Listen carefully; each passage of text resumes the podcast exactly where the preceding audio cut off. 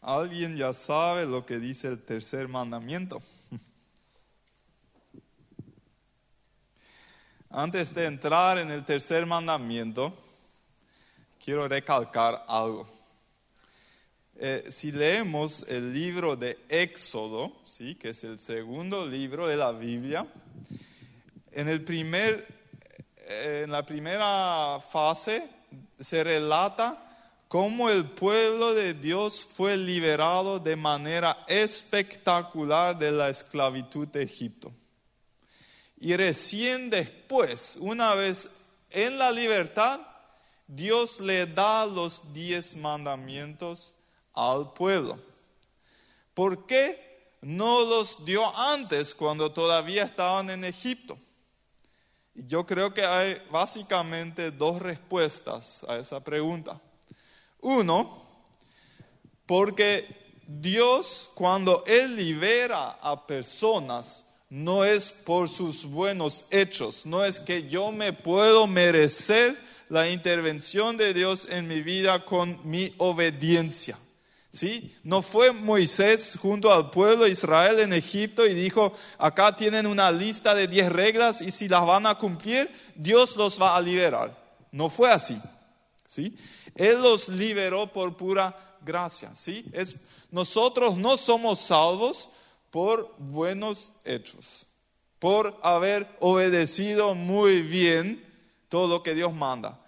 La salvación es por pura gracia que aceptamos por medio de la fe. ¿Sí? Pero las obras de obediencia son la consecuencia a lo que Dios hizo en mi vida, rescatándome de la esclavitud del pecado.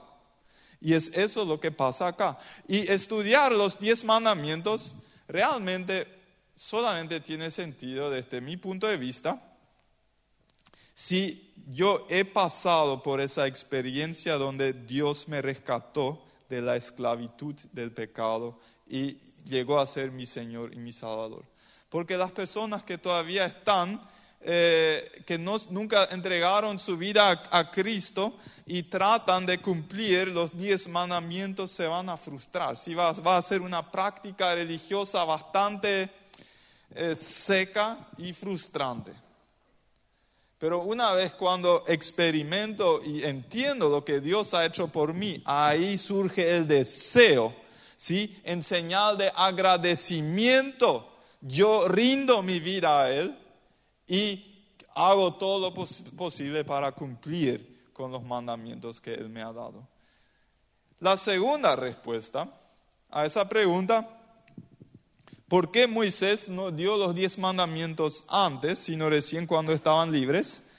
La respuesta es que necesitamos leyes, necesitamos reglas para gestionar nuestra libertad. ¿Qué significa eso? Les voy a dar algunos ejemplos. Mi hijo de siete años todavía no necesita conocer las leyes de tránsito. ¿Por qué? Porque no, no, no, no, no va a manejar todavía. Pero el día que cumpla 18 años y tenga su licencia para conducir, ¿sí? cuando él llegue a ese nivel de libertad, ¿sí? de manejar un auto en las calles, él va a necesitar buenas instrucciones para conocer las leyes de tránsito y respetarlas. ¿sí? Porque si nadie respeta nada en la calle, no hay libertad tampoco en la calle. O les voy a dar otro ejemplo. Acá cerca hay dos parques. ¿sí? Uno se llama Parque Mburicao y el otro se llama Parque de la Salud. Probablemente unos cuantos de ustedes conocen esos dos parques. Los dos parques fueron hechos con el mismo propósito ¿sí? para que gente se pueda mover, que puedan hacer su caminata, su trote, su deporte, lo que sea. Ahora, en el parque de, la salud hay bastantes reglas. Hay guardias que te exigen tu cédula de identidad para entrar. ¿sí? Y hay guardias adentro que te dicen cuando no, no estás cumpliendo con alguna regla, que te indican, bueno, vos tenés que que, hacer esto y aquello. Me pasó en esta semana, ¿sí? Yo estaba haciendo mi trote en el, o hace dos semanas, en el Parque de la Salud y hay, hay dos, eh, ¿cómo es? Dos vías. Y de repente el guardia me dice, vos estás en, en, la calzada equivocada, tenés que cambiarte al otro. Y bueno, no hay problema, ¿sí? Entonces, eh, mi punto es, el parque en Buricao no tiene ese control, no tiene esas reglas, no tiene nada. Ahí cualquiera se va en cualquier momento y hace lo que quiere. ¿sí? Hay gente que se droga, por ejemplo, en ese parque. Ahora les pregunto, ¿en qué parque creen ustedes la gente se, se, se mueve con más libertad? en el Parque de la Salud. Cuando yo me voy con mis niños a un parque, ¿a cuál de los parques me voy? Al de la salud. Porque ahí me siento seguro y ahí ellos se pueden eh, mover con libertad. ¿Por qué? Porque hay reglas, hay leyes. ¿sí? Esa es, a veces creemos que las leyes, las reglas, eh, nos quieren sacar la libertad. Pero las leyes bien aplicadas hacen exactamente lo contrario, nos dan libertad. Y eso es lo que dan, eh, lo que hacen las, los diez mandamientos eh, también. Libertad no significa hacer todo lo que me da las ganas. ¿Por qué no significa eso? Porque eso en la vida real no existe. No existe. ¿Sí? Para darles un ejemplo, si un abuelo ama dos cosas en, la vida, ama jugar con sus nietos y desea hacerlo por 10, 15, 20 años más todavía, y la segunda cosa que él ama hacer es comer mucha fritura, ¿sí? esas empanadas que gotean todavía cuando, uno come. Pero el doctor le dice, Vos por tu estado de salud ya no podés seguir comiendo fritura y si querés seguir disfrutando de tus nietos por varios años más, tenés que dejar la fritura. ¿sí? Entonces, ¿qué significa libertad en, su caso? ¿sí? La capacidad de hacer lo correcto. Eso es libertad. ¿sí? las cárceles están llenas de personas que no supieron que no tienen la capacidad o no querían hacer lo correcto. ¿sí? El Estado donde leyes no, no, no eh, cuentan se llama guerra. ¿sí? Y no hay ninguna situación más esclavizante y con menos libertad que en una guerra.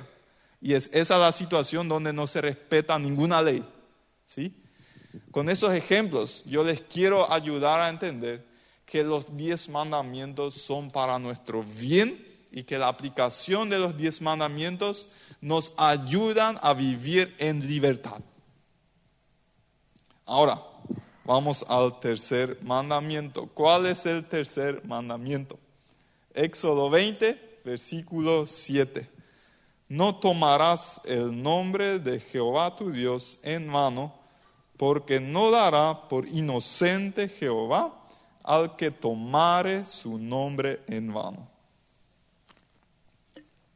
Yo tengo que admitir que para mí no fue muy fácil entender realmente este mandamiento. Sí, sí, no, sí, elegiría uno de los diez, el que más me cuesta entender es este. Y estuve batallando con este, ¿sí? ¿Qué significa realmente? Y no sé si ya probablemente no llegué a, todo el entendimiento, pero quiero compartir lo que creo que Dios me ha indicado compartir para esta noche y ojalá que nos sirva en el día a día. Quiero responder a cuatro preguntas. ¿Qué significa tomar el nombre de Dios en mano? La segunda pregunta, ¿cómo tomamos el nombre de Dios en mano? La tercera pregunta, ¿por qué no debemos tomar el nombre de Dios en mano? Y la cuarta, ¿cómo, cómo empleamos entonces el nombre de Dios? de manera correcta. ¿Sí? Vamos a la primera pregunta. ¿Qué significa tomar el nombre de Dios en mano? Significa literalmente vaciarle al nombre de Dios de su significado. Eso significa tomar el nombre de Dios en mano. De su significado, de su importancia y de su magnitud. ¿Sí?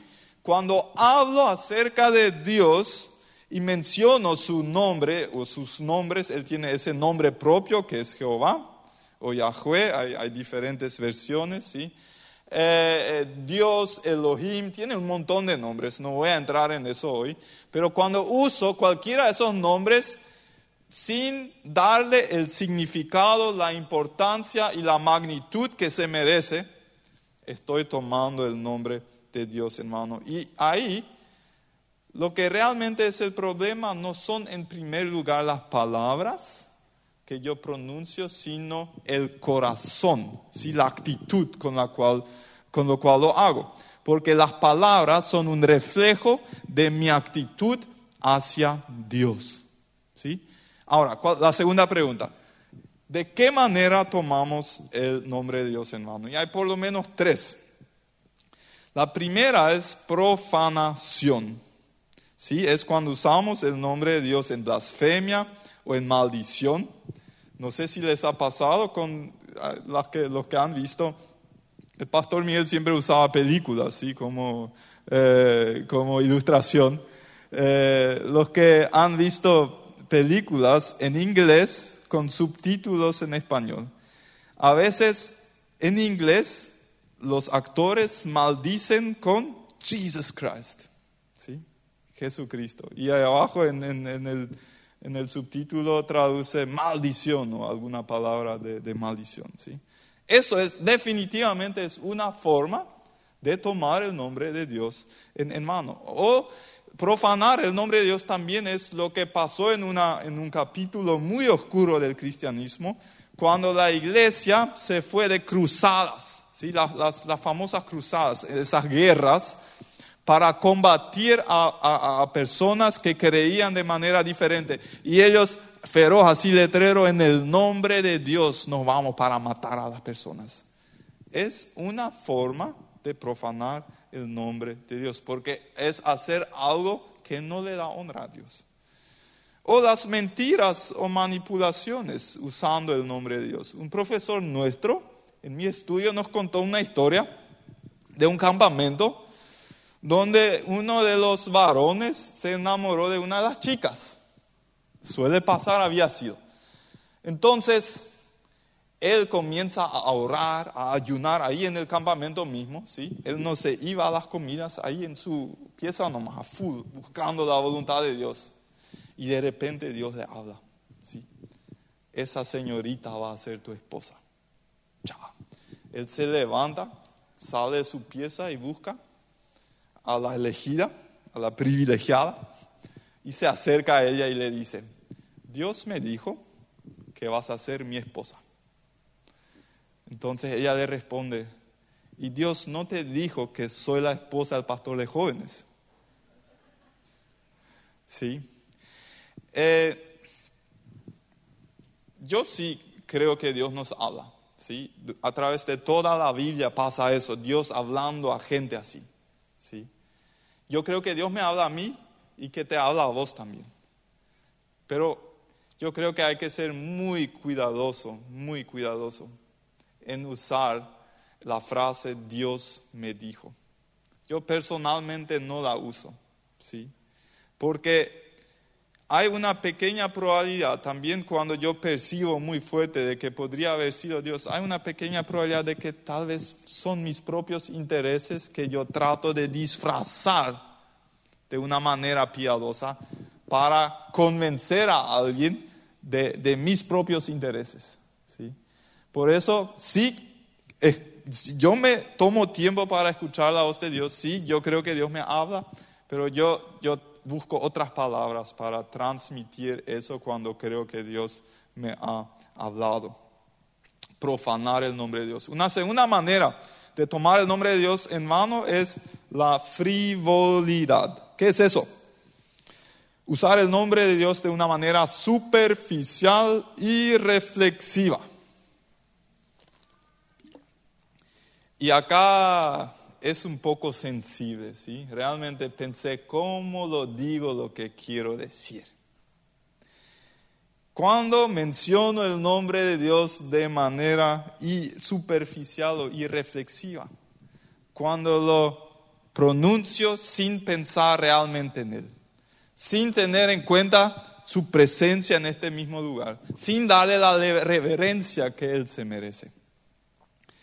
Y acá en nuestro querido país nos hemos acostumbrado a pronunciar cada rato el nombre de Dios sin realmente pensar en Él. Y eso es sensible. ¿Sí? Hace poco falleció la reina Elizabeth. No sé si alguien de ustedes le siguió un poquito todo el ritual del funeral y todo eso. Fue espectacular lo que armaron. ¿sí? Y a mí me llamó la atención la reverencia con la cual se hizo todo. Así los soldados, así todo a la perfección. Imagínense si a uno de los asistentes, no sé, le cae el, celular y así, oh Elizabeth. ¿Sí? Tremenda falta de respeto, ¿sí? Totalmente inadecuado un comentario así en ese lugar. ¿Y cómo es si sin pensar y así realmente tener en, mente la, la reverencia de Dios, menciono cada tanto cada rato su nombre. Eh, hace poco hablé con unos padres acá del colegio que tienen un hijo en el segundo grado. Y el papá me comentó que su hijo en la clase acá, ellos estudiaron el tercer mandamiento, no tomarás el nombre de Dios en mano. Y, después de haberlo estudiado acá, el hijo en casa de vez en cuando decía, mío, mío. ¿Y por qué decís mío? Y porque no hay que decir Dios mío, ¿sí? Entonces solamente digo mío, ¿sí? Ese nene entendió eh, esa idea. Lo que no estoy diciendo que cuando digo Dios mío, que siempre es tomar el Dios en mano, ¿sí? Cuando lo digo, estando consciente de lo que digo, estando consciente de la majestad y la presencia de Dios, entonces está perfectamente bien, ¿sí? Por eso no es en primer lugar mi sonido, sino mi actitud con la cual digo esas palabras. Una tercera forma de tomar el nombre de Dios en mano es la hipocresía. Es cuando digo servir, amar, honrar a Dios, pero mi vida demuestra todo lo contrario. ¿Por qué eso es tomar el nombre de Dios en mano? Porque yo estoy manchando de alguna manera la imagen de Dios. ¿Sí? Imagínate si te vas al súper y estás ahí en la fila, en la caja, y en la, fila al lado tuyo hay un niño con el carrito que constantemente le está chocando así a las personas, a los otros clientes. Y el padre está ahí al lado no haciendo nada. ¿Qué pensarías? ¿Por qué el padre no le dice nada? ¿Por qué el padre no le disciplina? El padre no le educa. ¿sí? Estamos proyectando el mal comportamiento del hijo al, al padre. Ahora, si yo me hago llamar cristiano, pero mi vida refleja totalmente lo contrario, ¿qué piensa la gente acerca de mi padre?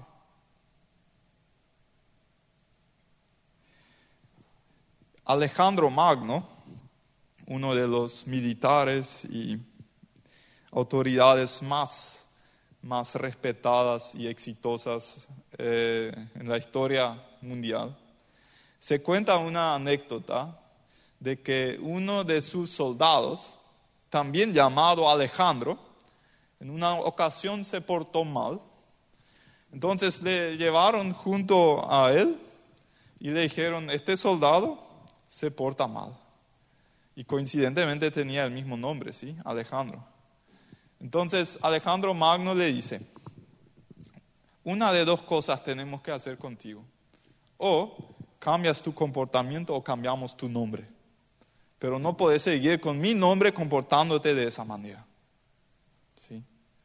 Eso es lo que Dios desea de un cristiano, ¿sí? Cristo, de Cristo que crezcamos cada día un poquito más en eso de comportarnos como Cristo. Ahí no tomamos su nombre en mano. Vamos a la tercera pregunta. ¿Por qué no debemos hacerlo? Y la respuesta básica es por respeto y temor de Dios. ¿Ustedes saben en qué contexto se dieron las, las leyes, los diez mandamientos al pueblo de Israel? ¿Ustedes saben la historia de cómo se dio? Se relata en el capítulo antes, en Éxodo capítulo 19, y voy a leer dos versículos, que fue algo espectacular, probablemente nunca antes visto. Éxodo 19, versículo 16 y 18. Ahí dice, en la mañana del tercer día retumbaron truenos y destellaron relámpagos y una nube densa descendió sobre el monte.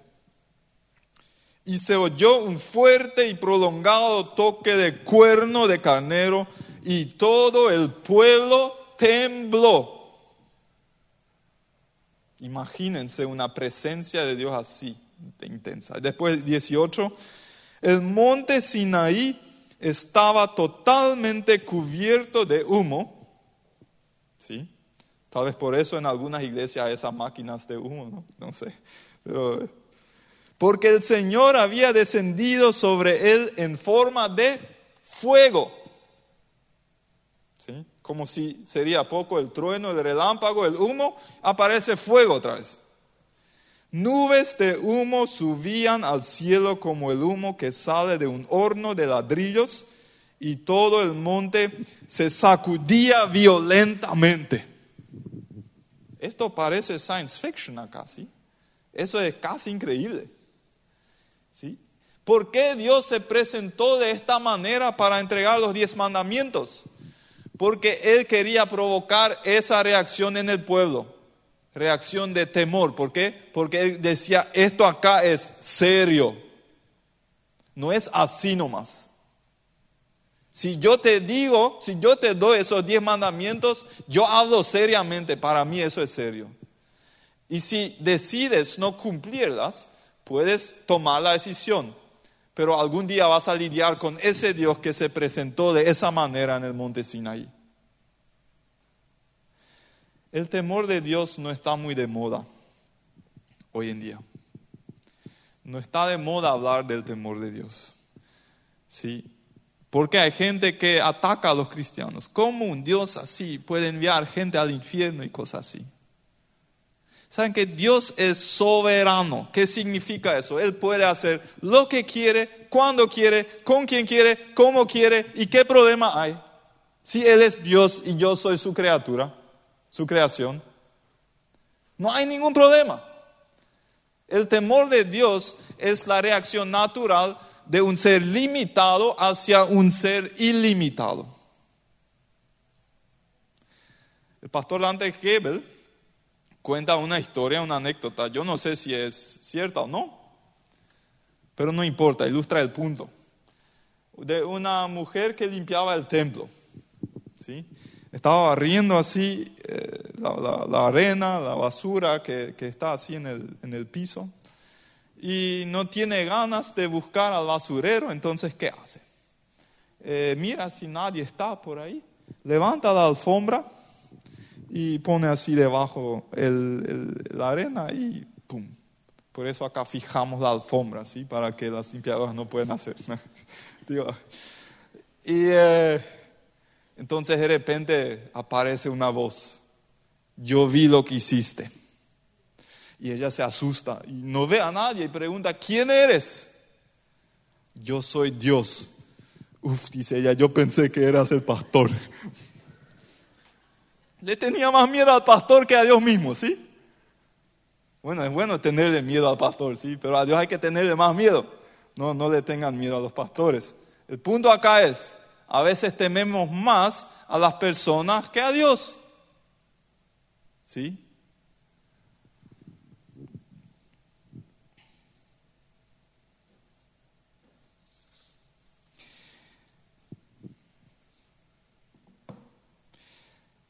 ¿Por qué tomar el nombre de Dios es tan serio?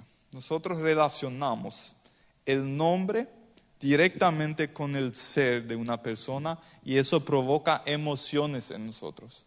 Si la persona es agradable, provoca emociones positivas cuando escuchamos ese nombre.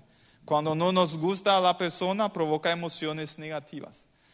Eh, cuando nosotros tuvimos que decidir, buscar, buscamos el nombre para nuestro último eh, hijo que nació hace dos, tres meses, eh, mi esposa propuso el nombre Nathan. Sí, Nathan. Hay un profeta en la Biblia que se llama así. Yo dije, no hay caso, mi amor, nunca le voy a llamar Nathan a mi hijo. ¿Y por qué no? Porque hace mucho, bueno, no, no tanto porque no soy tan viejo, pero cuando era niño, eh, yo conocí a un compañerito en la escuela que se llamaba así y se portaba súper mal. Por eso no voy a llamarle a mi hijo Nathan. ¿sí? Lo que sí cedí un poquito y el segundo nombre es Natanael, ¿sí? Pero eso ya es diferente.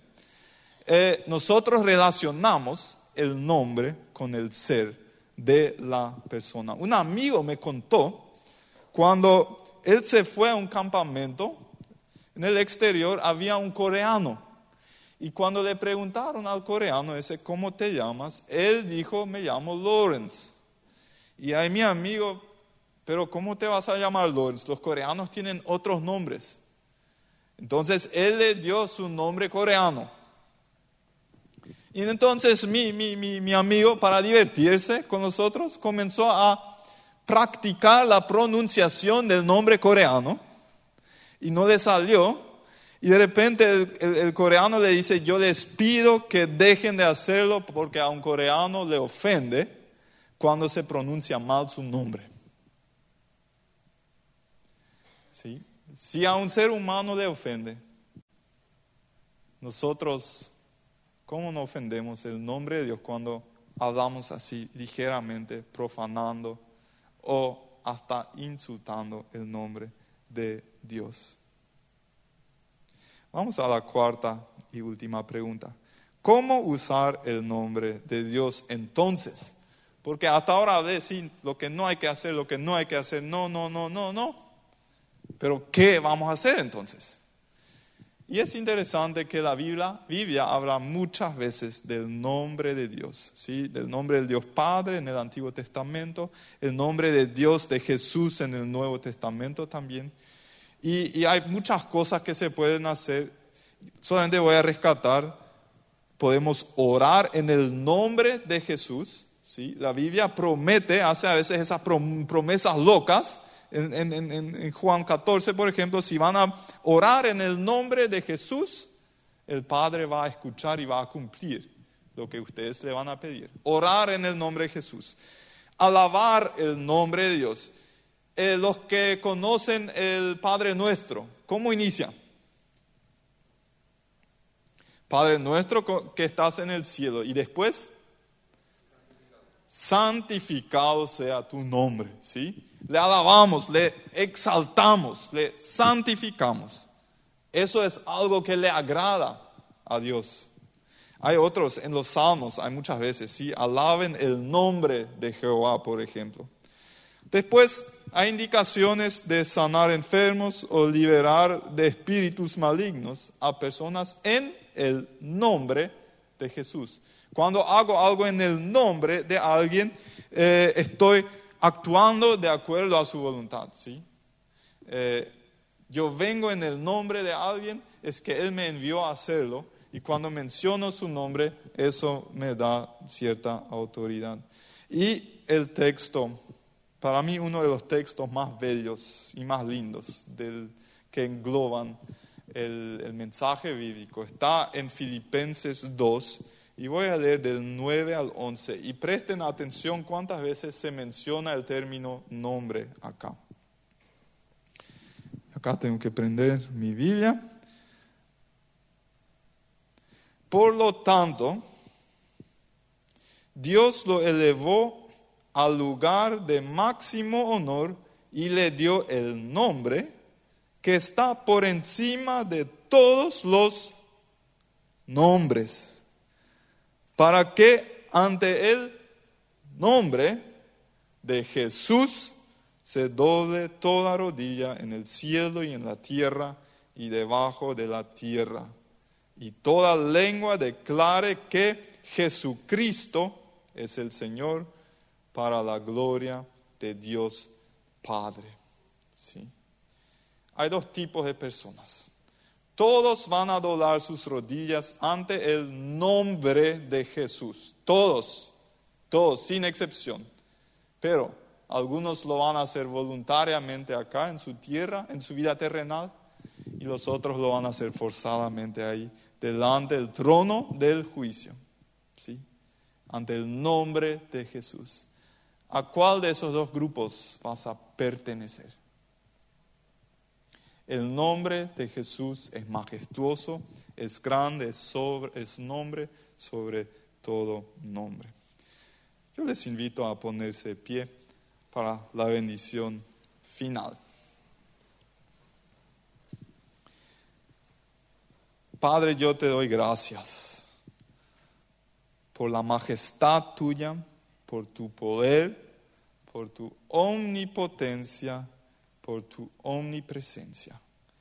Tú has decidido crearnos a nosotros, los seres humanos, en comparación contigo, tan chiquititos, tan limitados y tan insignificativos.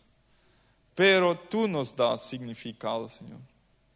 Y por eso honramos tu nombre y alabamos tu nombre. Ayúdanos, Padre, a ubicar la actitud de nuestro corazón en el, lugar correcto, para que nuestra boca te honre al hablar de tu nombre, Señor. Y si el uno el otro, a través de este estudio bíblico, hemos reconocido que fallamos contigo, tomando el nombre de Dios en vano, te pedimos perdón, Señor. Te pedimos perdón y te agradecemos por el perdón que nos estás dando, por la gracia que nos lava de toda maldad y que lleva todo el pecado. Y a partir del día de hoy, Señor, nosotros queremos hablar de ti con reverencia, con respeto y con temor de Dios que te honra. Ayúdanos a vivir nuestra corta vida de acuerdo a tu voluntad para que en la eternidad que nunca termina podamos disfrutar tu presencia inmediata. El Dios te bendiga, te guarde, te dé éxito en esta semana en tu trabajo, que bendiga los matrimonios, los noviazgos, los solteros, las amistades, a los padres en su educación de los hijos, a los niños y estudiantes en, la, en el colegio, en la facultad, que te bendiga con éxito, con la capacidad de retener el contenido y de pasar exitosamente cada etapa que se presenta próximamente en tu vida. Eso oramos en el nombre de Jesús. Amén.